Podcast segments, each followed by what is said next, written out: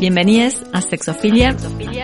En este espacio nos juntaremos para reflexionar sobre el sexo, la sexualidad, la erótica y la salud sexual de la manera más incómoda e incomodante posible, para discutir y tensionar nuestros imaginarios sexuales. Yo soy Silvia Aguirre, soy psicóloga, sexóloga y una mujer heterosis apóstata. Emma Song, feminista prosexo, activista de la disidencia sexual. Yo soy Noelia Benedetto, psicóloga y sexóloga con perspectiva de género prosexo y una mujer heterosis apóstata.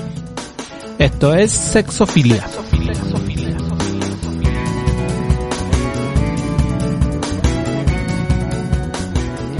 Bienvenidos a un programa más. Esta vez tenemos un programa muy especial. Yo, yo quiero, quiero creer que va a ser especial.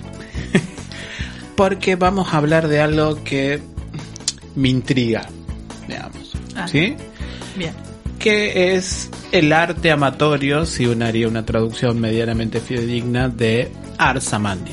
Pero, como quien les habla no tiene idea de lo que vamos a hablar, vamos a pedir, por favor, una definición al respecto.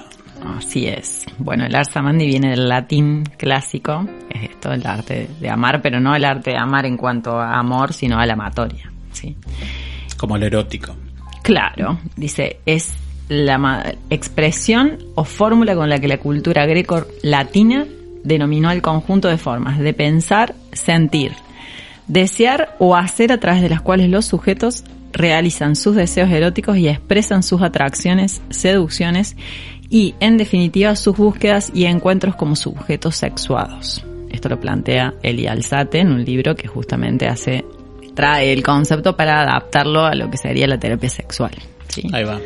Y lo que dice es que justamente, como otras artes, ¿sí? está muy mm, contextualizada de acuerdo a, a la época en la que se desarrolla y que eh, va, va variando en función de eso. Entonces lo que trata de hacer es justamente un desmonte ¿sí? de ese Arsamandi del cual venimos heredando eh, en la cultura eh, occidental. Igual hay una tradición greco-latina muy importante con respecto a cuáles eran esas características que hacían a alguien buen o mal amante, digamos. Sí, bueno, de hecho está el libro de, de Ovidio, ¿no? De inicio de la era, eh, donde daba una serie de pautas él en relación a esto de, de cómo era que debía amarse, ¿no? Y dice, mm, él estoy acá con el librito de Ovidio que se llama El arte de amar y también tiene una segunda parte que se llama Amores. Son como tres libros, en realidad. Y dice él que eh, esto es como un programa, esto de, de amar. Es alguien como que un da programa. respuestas, por, por fin. Y Sí. bueno, igual, pobrecita, nadie le presta atención. Allá, Eh, hace tan lejos que No, bueno, después lo, lo desprestigiaron un poco, Mi se alma. tuvo como que retrotraer, viste que muchas veces pasa esto cuando la gente se, se da pasa. respuestas. Sí, después... Porque en realidad es un- no como era tan un- así. Claro, como un manual para el cortejo. Los primeros dos capítulos están dirigidos a socializados varones y el último a socializadas mujeres. Como una especie de Kama Sutra Maravilloso. eh, occidental del, del cortejo, pero eh, más reciente. Maravilloso. Respuesta. Lo que la gente quiere es respuesta. Los había, había que llevar a la chica al circo, al circo romano, por ejemplo. Obvio. O al cine. digamos. Pues, es lo que había. Tampoco ahora le te pretendamos. llevan a la cancha claro, a tampoco- comer chori de parada, claro, bueno, ahora el- No, bueno, pero había todo un efecto en esto de que estuviera viendo cierta cosa que causaba horror, ¿no? Exacto. Eso- La película de miedo. Ajá. Claro, claro, claro, sí, es un viejo Sí. truco, evidentemente. Pues evidentemente todo Bueno. sigue funcionando. Dice acá en el libro primero, dice, lo primero de todo, tú que por primera vez vienes como soldado a revestirte con armas nuevas, procura descubrir lo que deseas amar. Lo primero. Y sí. Lo primero, Descubrir lo que entonces. Sepamos primero dónde- qué es lo que Tomemos queremos, nota, claro. tomemos nota. Primero- punto número uno, Lo que usted quiere. claro, ¿qué quiere amar? ¿Qué sería? Por ejemplo, opciones. A Demos ver. opciones. No, no, no, no lo dice él. Estoy- no, porque es muy correcto, No, Ovidio. por supuesto, pero nosotras, digamos, podemos. ¿Qué desea amar? Un ladrillo. Por ejemplo. Claro, por bueno. ejemplo, Vamos a suponer. Sí, sí. No, no lo vamos a desprestigiar. Y claro. Al ladrillo. Claro. Un animal.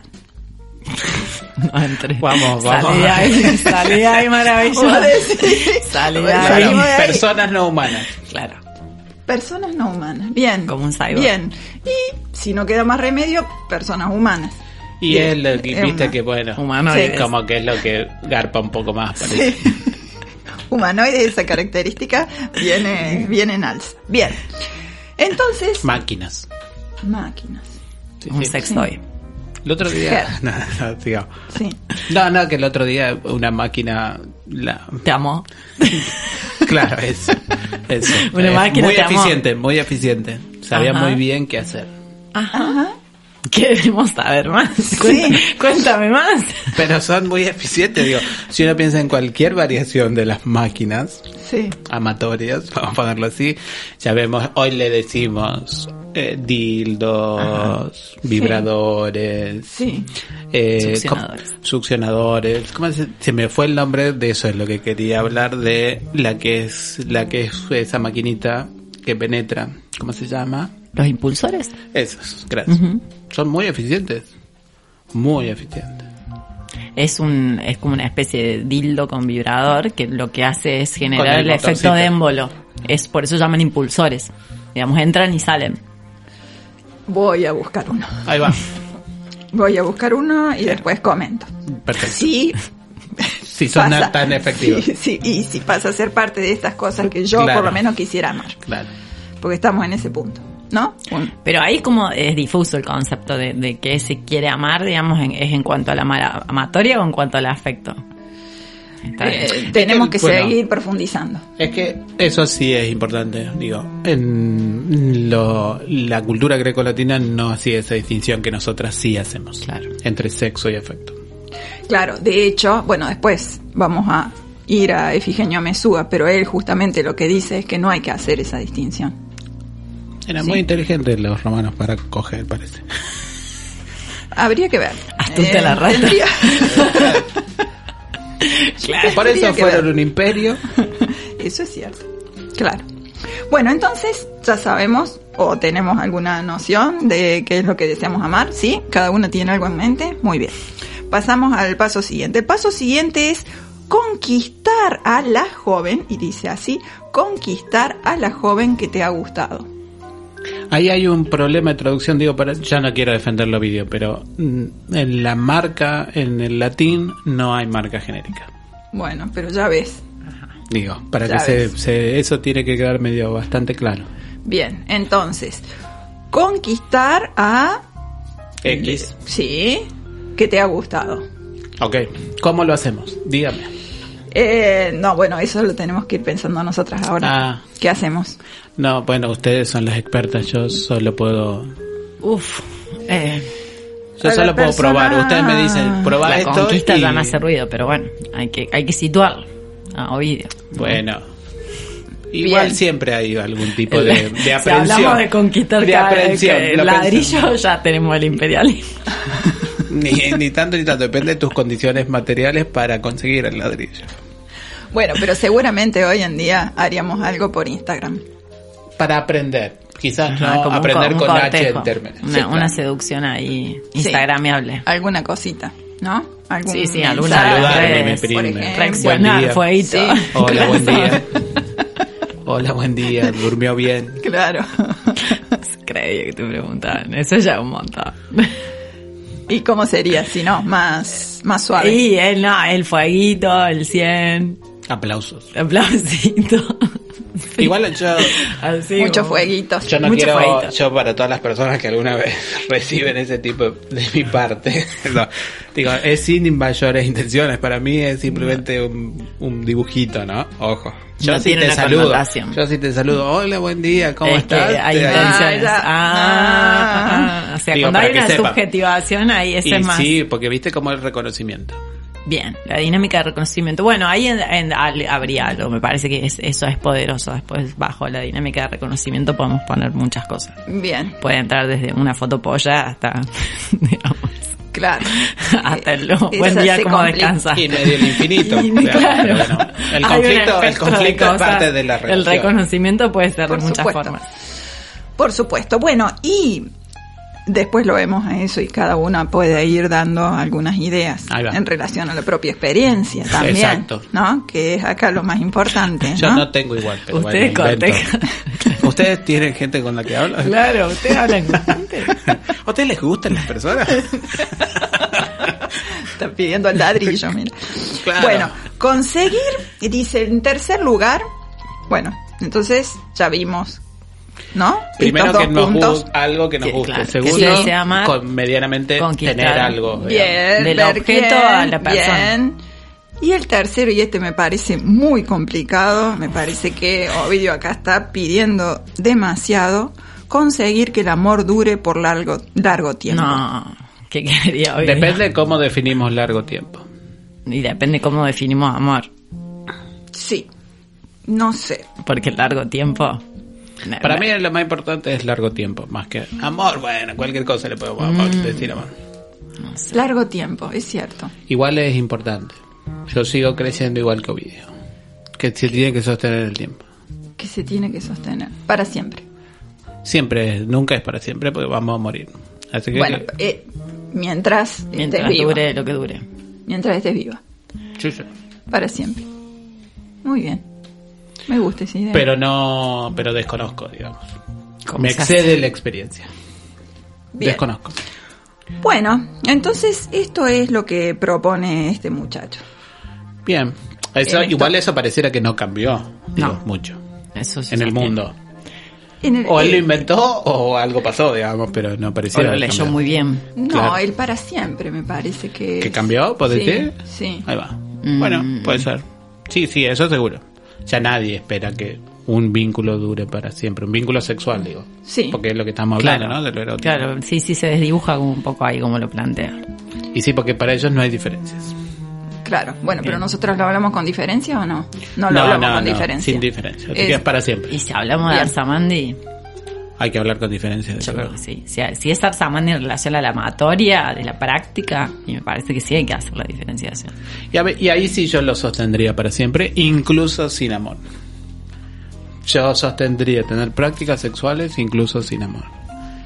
Porque quizás hay una complicidad con las personas. Y entonces si es una práctica amatoria erótica, yo sí haría la distinción para que sea más interesante, digamos. Bueno, listo, ya no somos pareja quizás o algo por el estilo, pero quizás podemos seguir cogiendo. Ajá. O como modo de aproximación. Como modo de... Complicidad. Ujú. El amor va y viene. quizás el afecto produce conflictos entre las personas. Así que capaz que hay que sacarlo de la ecuación. Ajá. Eh, ¿cómo, ¿Cómo hacemos? ¿Cómo- No, no sé, Claro, eso, es una operación No, que lo bueno. pueden hacer las personas a los sexuales. Ah, obvio. Cierto que hay que pensar en las otras. Claro, hay que pensar en las personas que no pueden hacer esa operación. Y bueno, es Ovidio, yo no tengo otras, digamos. Leer hoy. Leer Ovidio es lo que tiene, chicos. Perdón, perdón, no, no lo quise, ojo. Lo, recom- lo recomendamos. Sí, entonces. sí, yo recomiendo mil veces leer Ovidio. Sí. El arte de amar y amores. Ambos. Hay una versión hermosa que es latina y español. Búsquenla, Ajá. Tauros. Ahí le hace publicidad. Y ahí podemos ver estas cuestiones de que no. claro, que no hay una marca genérica género. tan grande. es- Bien, bla, bla, y bla. eso es fundamental.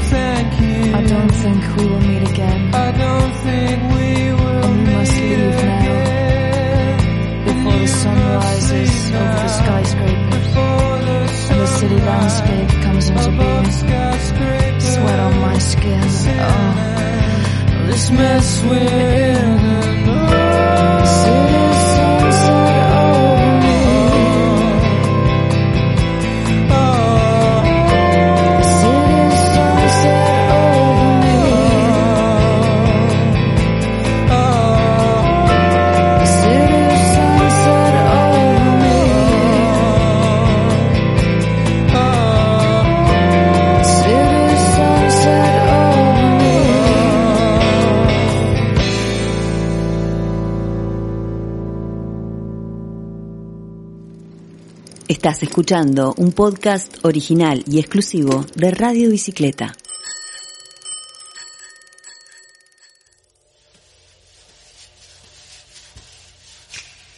Bueno, ya vimos de qué se trataba el asunto. Ahora, la pregunta sería, eh, y bueno, ¿y esto para qué les serviría a ustedes que son expertas en el sexo?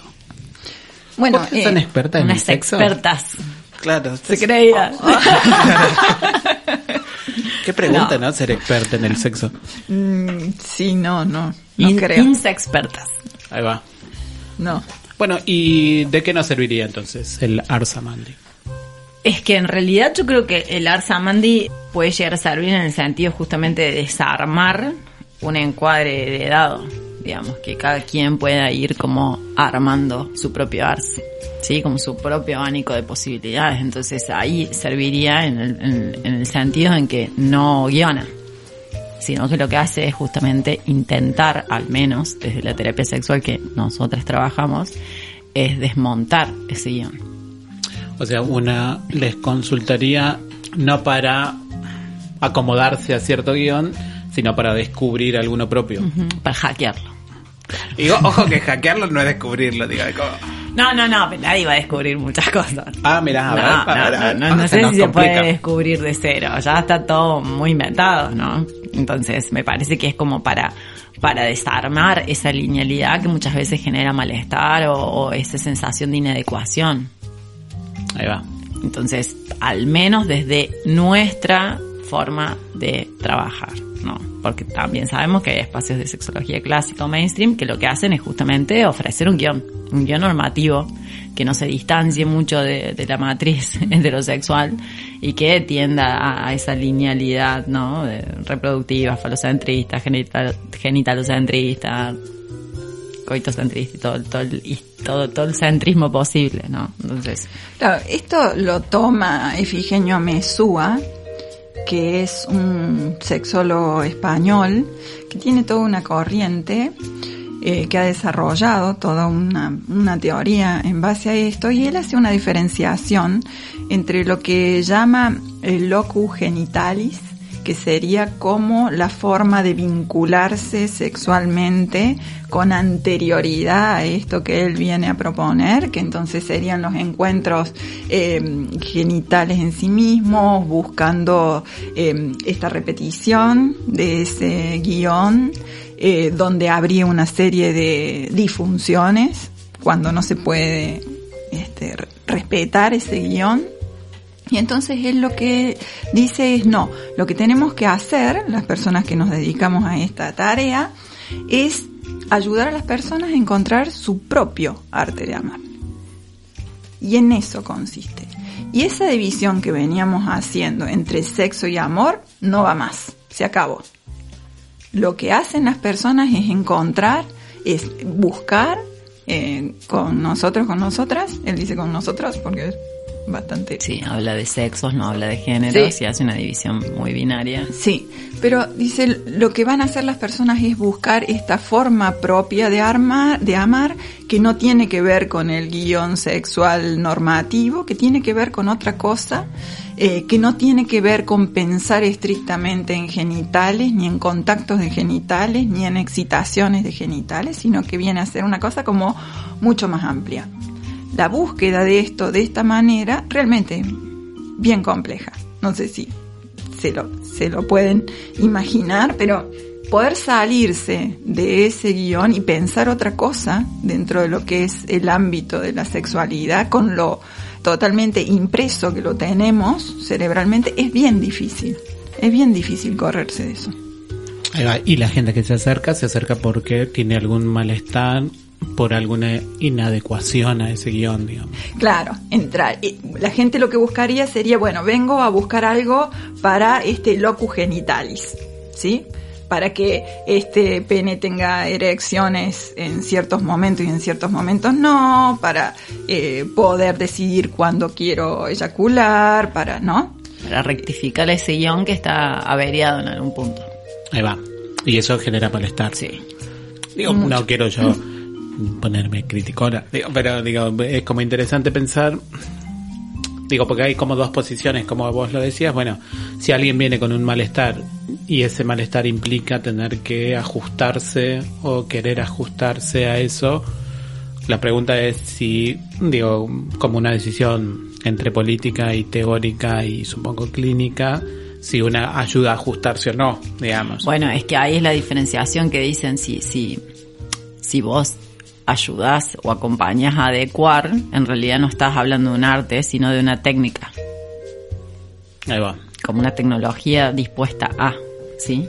En cambio, si ayudás o acompañás a la persona a desarmar y que en esto, digamos, de que tenga sexo, pero bajo sus propias lógicas, métricas, lo que quiera, eso ya es un arte.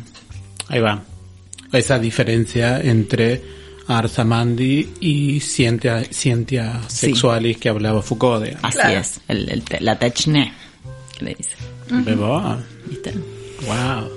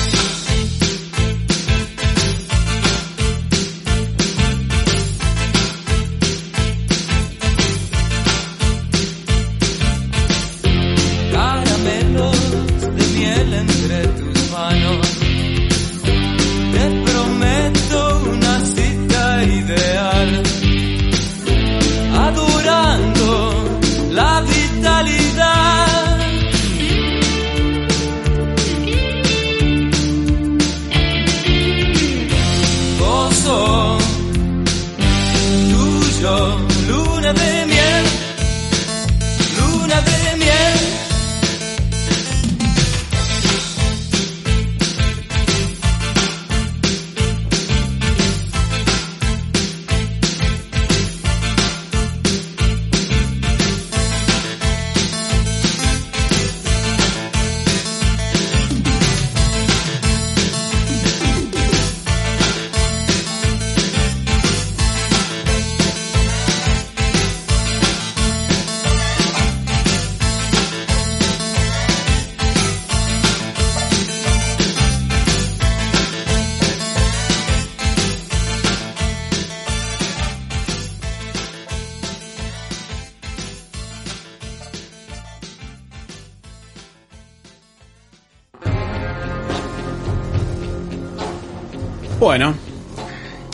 que yo tengo problemas. Bueno, problemas tengo, eso es seguro. ¿Quién no tiene problemas? ¿O quién no quiere ajustarse un poco a un guion? Va, Y eso también es como extraño, digo, porque una se hace la muy desconstruida, hay que decirlo, pero se ajusta a guiones, porque también es esa relación extraña entre... A ver, una puede, lo voy a decir así, decir, bueno, una va a descubrir lo suyo, pero no descubrís lo tuyo sola. Lo descubrís con otras personas. A menos que, bueno, una, Sí. una tenga una fascinación por el sí mismo, digamos, a lo largo de su vida. Eh, cosa que, bueno, puede ser complicada porque es pura sociabilidad, digamos, pareciera las relaciones entre las personas humanas. Ahora, ¿cómo? Pensé, digo, le comentemos a nuestras queridas y queridos oyentes, ¿cómo? ¿Cómo sería? Digo, un, a ver, yo me imagino la siguiente situación, supongamos. Una tiene como mucha, mucha, no sé, supongamos, o ansiedad, temor. Temor, supongamos el temor, ¿sí? De eh, chupar genitales. Y el temor en el sentido de decir, bueno, no, bueno, eh, me puedo contagiar de un montón de cosas, puedo, qué sé yo, no. Si es alguien que tiene un pene, no me gusta eh, sentir el sabor de... Del, no, no, del... Ay, ¿cómo se llama? Eso, profilaxis que se usa generalmente para un pene. El preservativo. Gracias. látex. El, El látex, no me gusta el sabor del látex. Ajá. O alguien que chupa clítoris y no es re incómodo usar el... El y eso me genera mucha incomodidad y a la vez no puedo hacerlo porque es algo que quiero hacer, pero me da miedo contagiarme un montón de cosas. Digo, como toda esa dinámica que se convierte en algo sumamente negativo y que hace que se siente insatisfactoria esta persona, por ejemplo. Y eso tiene como todo un recorrido muy eh, largo, ¿no? Quiero decir, no es que sea eterno el proceso, pero sí hay una serie de cuestiones a tener en cuenta. Eh, todo lo que tiene que ver con informaciones, Mientras más información decís vos, En mejor. realidad, a ver, ¿qué haría la sexología clásica ante esa situación? Arrancarlo al revés. ¿Qué haría? Disculpe, Eh, doctor.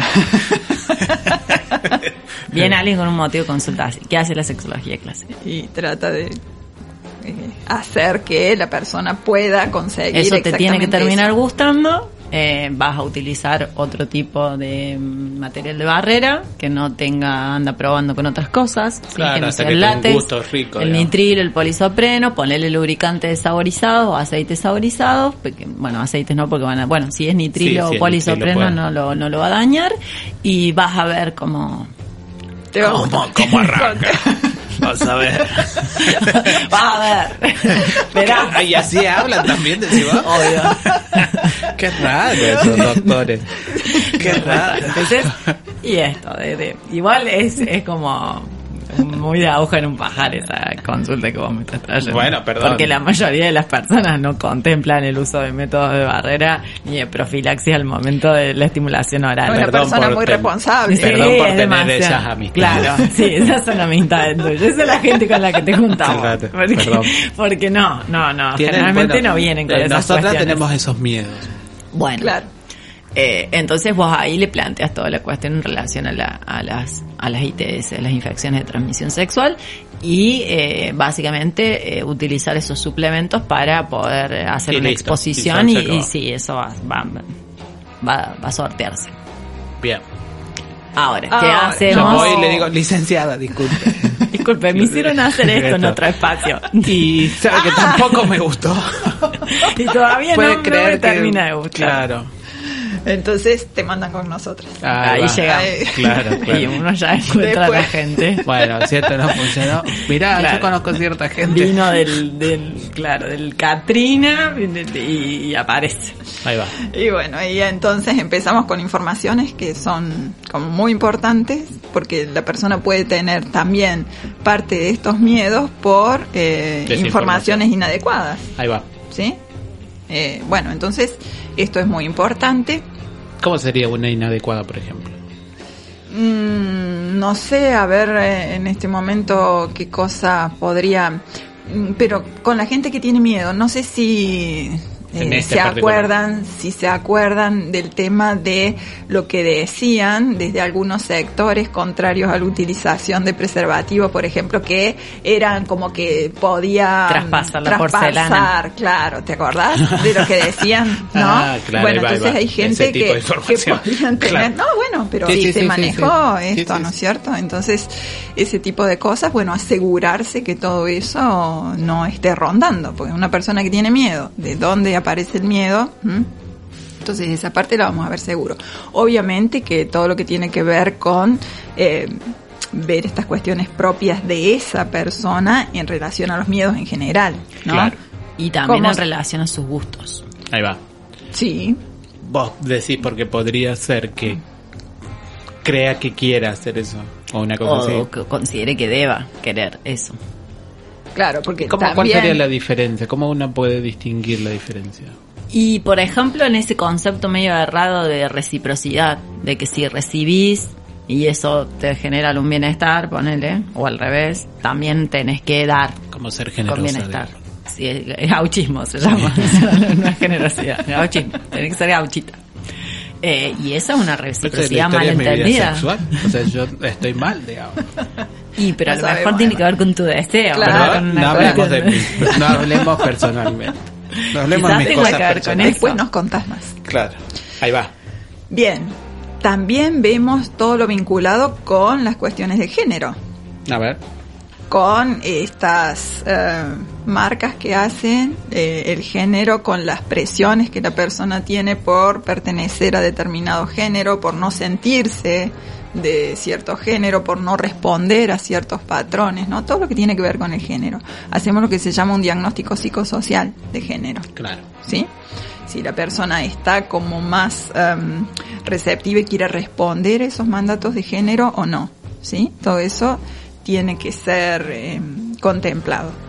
Indudablemente que en algunos casos también vamos a usar técnicas que vengan de la sexología clásica, de ser, de ser necesario, pero lo que vamos a hacer eh, sí o sí es intentar justamente que esa persona encuentre esto que es su arsamandi. Claro. Y entonces, en ese arsamandi, en eso que la persona realmente encuentre lo que quiere, lo que le gusta, saliéndose de estos esquemas, de estos mandatos de género, de este tipo de presiones, de informaciones inadecuadas, bueno, ¿qué realmente es lo que quiere hacer con su sexualidad? Y ese es un camino que es absolutamente eh, artesanal, ¿no? Claro. Es para esa persona con esa historia que no puede tener técnicas que se reproducen en, en una, en otra, en otra, ¿no? Es, es para esa persona. Y entonces, sí, lo que vamos a ver ahí, entre otras cosas, es cuáles son los for- las formas de disfrutar que tiene a nivel sexual. Y vamos a tratar de ampliar eso y de que vaya conociendo otras cuestiones que tal vez al momento no se había planteado, ¿no? Es ampliar, ampliar, pero saliéndose también, como dice un poco Efigenia Mesúa, de esta cuestión de pensar el sexo como lo estrictamente genital. Entonces, si la persona viene por este motivo de consulta, lo iremos viendo, pero iremos viendo en ese desarmado cuánto de esto es lo que sigue queriendo realizar, porque a lo mejor después de todo este proceso dice, bueno, no, pero mire, yo quiero poder realizar esto. Bueno, lo iremos viendo cómo es que esto se va adaptando, pero también desde otro lugar y desde otra posición, que es totalmente diferente. Porque una cosa es, tengo que hacer esto, ¿sí? Tengo que hacer, Me tengo tiene que que usar. gustar esto. Claro, Tengo que disfrutar de esto. ¿no? Y que a lo mejor la persona dice después, no, realmente no era esto, no tengo ganas de forzarme a esto, o sí tengo ganas de en algunas circunstancias forzarme. Porque quiere, Claro, no porque claro. desea, pero porque quiere. Ahí va. Perfecto. Entonces eh, ahí está un poco la, la diferencia, ¿no? O sea, Después de todo ese recorrido. Claro. La Ustedes son persona. más como, como esa versión. como esa versión del renacimiento de los maestros artesanos, digamos. Algo así. Que, acompañan Sí. en el aprendizaje de la construcción. Alumbramiento. Y, oh, claro. Sí, sí. Es más una relación pedagógica casi. Sí, sí, hacemos sexo Sí. educación en algunas cosas, pero en realidad es como... Pedagógica en el sentido, digo, perdón, de Sócrates. Sí. Que algo aparezca que, no, que solamente una acompaña, Sí, alumbra en ese sentido. tal cual, no, no es una cuestión Sí. directiva. Pero sí que se da en ese proceso y que a lo mejor de otra manera no se daría. Son como las Sócrates del sexo, digamos. Es un montón. bueno, pero es lo que estás diciendo. Más que, eh, como decíamos, expertas en sexo. Insexpertas. Claro. Claro, son artesanas. Claro, Eh, evan- qué claro, podrían idea. ir, podrían ir. Ebanistas del Claro, sexo. ebanistas. es- bueno, Es buena, es buena la idea. ¿viste? Pero bueno, cuando una persona empieza este proceso, más allá de que tenga una consulta puntual como esa, no se sabe a dónde claro. va a llegar. Muy bien, bien, es lo que decía Sedgwick. ¿Qué decías? No, esto de que quizás una teoría lo que debería contemplar es no saber a dónde llega. Ah, sí. No creo que haya una teoría que sepa dónde llega. Digamos. La- No, bueno, pero la mayoría de las Sí, teorías bueno, suponen... se plantean, pero Claro, claro, si no, no. bueno, nosotras no podemos vender eso. Bueno, no sabemos a dónde quizás se es llega. una gran teoría para, en otros términos, poder contemplar la singularidad. Sí. Y que hay mucho por, por saber, por conocer. Excelente. Wow. Bebo. Beba, beba.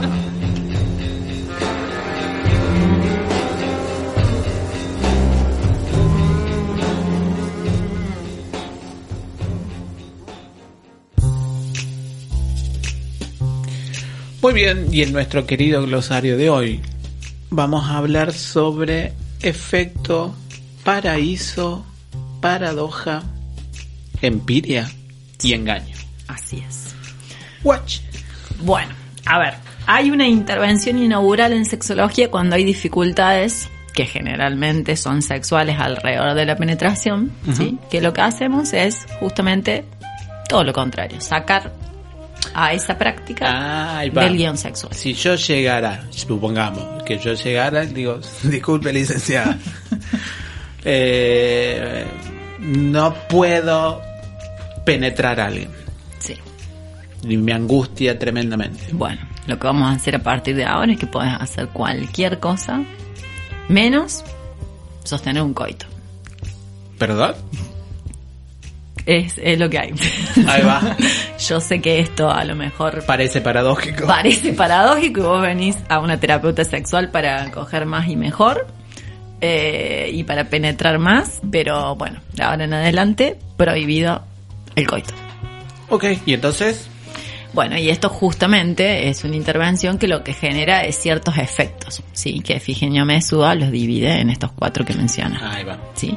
El primero es el efecto paraíso, ¿sí? Porque, ¿qué pasa después de toda prohibición? No sé. ¿Cómo A mí nunca me han prohibido nada, entonces. Nada. Bueno, empieza a prohibirte cosas. A ver cómo te va, hija de puta. Ay, perdón. La cosa se vuelve más apetecible, más deseable. Ah, Sí, bueno, entonces, claro, claro, claro. Sí, Ah, como suelen pasar esto no. cositas después Y de sí. que vos prohibís. A mí saben lo que me sucede, si puedo A ver, hablar de mí. A ver. No ¿Qué quiero, capaz que me parece que cae en alguna, me parece eso. que cae algo en alguna de las que nombraste, pero, pero, y a mí cuando, cuando no suceden cosas, yo me olvido y ya después me pierdo interés, todo. Bueno, vos te tenés que ir a otra terapia. No te tomamos, Claro, Emma. no, no. Si no vas si no vas a jugar este juego, no, no, no. Perdón, pero yo lo hago, pero me sucede eso, doctora, disculpe. Bueno, a ver, la idea acá es, es, eh, que en esto, más que aburrirte o abandonar la causa, justamente empieces a buscar otras cosas que Una te tiende a rendirse, esa es mi, mi, mi personalidad. Como que no sostiene mucho el deseo. No tenés adherencia terapéutica. Eso, gracias. Ah, bueno, pero eso se va regulando, eso se va regulando. Claro. Típico. En principio, a ver, esto tiene una lógica, ¿no? Si esto te genera ansiedad, malestar, alguna dificultad, angustia, bueno, lo que hay que hacer es devolverte a un espacio en que lo sexual represente algo de satisfacción y que Ahí vos no estés, digamos, pendiente de que eso falta. Entonces, si no es una posibilidad que se dé, vas a estar pendiente de una cosa menos. Claro. ¿sí? Pero si yo te lo prohíbo, es muy probable que empiece en esto de desear lo prohibido como un juego. Claro. Por eso el efecto paraíso, ¿no? Digamos, no puedes comer la manzana y vas a ver qué pasa si te comes Claro, la ahí va, manzana. ahí va. Sí. Excelente. El segundo es justamente el efecto paradoja, ¿sí? Que tiene que ver, digamos, con esta cuestión de que si vos tenías una dificultad en la erección, por ejemplo, ¿sí? A partir de esta prohibición, paradojalmente, al no ser una condición sine qua non para tener un encuentro sexual, es muy probable. Es muy Ah, probable, no es garantía, claro. pero es muy probable que si, afect- si aparece, eh, sea por el efecto paradoja. Claro. Sí, porque- volver a controlar tus dominios, digamos. En realidad me parece que es una cuestión de justamente desentenderte de eso, Del control. Entonces, Claro. cuando te abandonas a las sensaciones, como, como suelen decir, sí, te Relájate, relájate. es muy fuerte este Sí, momento. es- Eh, muy bien. esto va a aparecer, ¿sí? Entonces, eh, estos, estos o sea, son posibles prohibirlo efectos. paradójicamente estimula. Claro, Ahí va. ¿Sí? Porque en realidad ya no, ya no tiene una obligación de aparecer. Claro. sino que eh, se basa en las sensaciones que tenga la persona. ¿sí? Después, eh, justamente el otro es el efecto empiria. Empiria. Sí. que tiene que ver como una, un proceso de experimentación. ¿sí? de darle como una, un Ah. sentido de validación empírica a la situación. Entonces, son justamente la posibilidad de experimentar, hacer otras exploraciones sexuales, ¿sí? Y que no te quedes en el lugar de, bueno, no cuento con una erección, entonces no puedo hacer nada. Ahí va. ¿sí? Esta cuestión de, de la invitación a, a- a explorar, ¿no? Entonces eso lo que hace es como ir expandiendo, ampliando el guion, como, como una cuestión así de que lo mejor que te puede pasar a tu vida sexual es que te topes algún día con una dificultad que te Claro. implique como desmontar Hacer la cosa. cosa. Sí. Claro. Perfecto. ¿Qué ibas a decir? No, no, no, la historia ¿Qué? de mi vida. Siempre yo, una investiga mucho, es muy investigativa, muy curiosa. Sos muy, muy Dora la exploradora. Claro, Emma la exploradora. Y el otro es justamente el efecto de engaño, pero en un buen sentido, ¿no? Digamos, no, no se trata de, de manipular gente, sino que eh, justamente en esto de la prohibición o la prescripción, las personas, digamos, a- empiezan a darse una habilitación propia, no es que yo se la doy, sino para explorar otro tipo de, de deseos o otro tipo de, de prácticas en función de esto. claro, claro. claro. Entonces, lo que se hace es como una especie de la prohibición funciona como un distractor para que la persona ponga el foco en otras cosas, ¿sí? Como y ahí empieza esto del engaño, por Claro. así decirlo. Entonces, al no estar eh, dependiendo de, ¿sí? O bajo el, el mandato de, de, de la del funcionamiento de ese pene, va a poner el foco en, En otras. otras cosas. Claro. Sí, Excelente. ¿Y tenemos tasas de éxito de esto o no? todas. muy, altas. No, a ver, eh, em, esto es como muy particular. Entonces, eh, habrá quien esté dispuesto, dispuesta, dispuesta a flexibilizar estas cuestiones del guion, a desarmar, y habrá otras personas que dicen, no, a ver, yo vine por esto, Claro, no me lo puedo quiero prohibir. rectificar esto, y, y bueno, y ahí también Bueno, suerte. no, no, me parece también que en esto, digamos, si, si nos pensamos en un lugar de que la persona que no adhiere justamente es una persona que, que no está haciendo caso, por así decirlo, eh, nos quedamos de un lugar bastante de, de asimetría, como imponiendo algo, digamos, bueno, se puede trabajar con eso, ¿sí? Sabiendo, digamos, me parece que se puede hacer en esto de las informaciones, plantearle Claro. ¿sí? De decir, bueno, me parece que lo que hay que justamente empezar a, a hablar es de la diversidad de respuestas sexuales. ¿Sí? De contemplar que la respuesta sexual no va a ser siempre igual y que de vez en cuando nos podemos topar con eh, ciertas modificaciones que no necesariamente tienen que ser vividas como disfunciones, trastornos o cuestiones que llegaron para quedarse. ¿no? Es decir, eh, no sé, en otros espacios de nuestra vida las cosas no salen siempre exactamente igual, ¿sí? Y no necesariamente eso lo vivimos con una sensación de fatalidad. Bueno, me parece que es como estos efectos, digamos, la prohibición del coito, lo que apunta es a devolver a la persona o a acercarla a un espacio de, bienestar o de satisfacción o placentero que no contemple exigencias y que empiece a eh, amigarse, a ser más compasiva con, las variaciones de su respuesta. De todas maneras, por lo menos en, en mi experiencia, eh, lo que he visto es que cuando a una persona eh, le planteas que la sexualidad puede ser mucho más que lo que ha estado viviendo, que puede haber eh, una cosa mucho más amplia, que puede haber otro planeta diferente al planeta Tierra, eh, es difícil que no quiera, Ahí va. Que no quiera explorar. Es difícil. Somos como gatitos. ¿no? No sé si como gatitos, pero porque si vos los gatitos son Por como- curiosos. Ah, por curiosos, claro. Yo Sí. te he tenido situaciones en las que es difícil, pero sí, mayoritariamente yo le agregaría otro efecto más, que es el de alivio. Sí. Ah, mirá. del alivio es muy erotizante para para Para alguien gente, que piensa claro. el sexo en esos términos así de, de máquina de funcionamiento eh, No tener que cumplir con eso te ayuda un montón. eh, esto simplemente el señalamiento de decir por qué esto tendría que pasar sí o sí de esta manera Claro. por qué no podría ser de otra forma bueno eso ya genera mucha el, el- el- el significante que se, se repite es alivio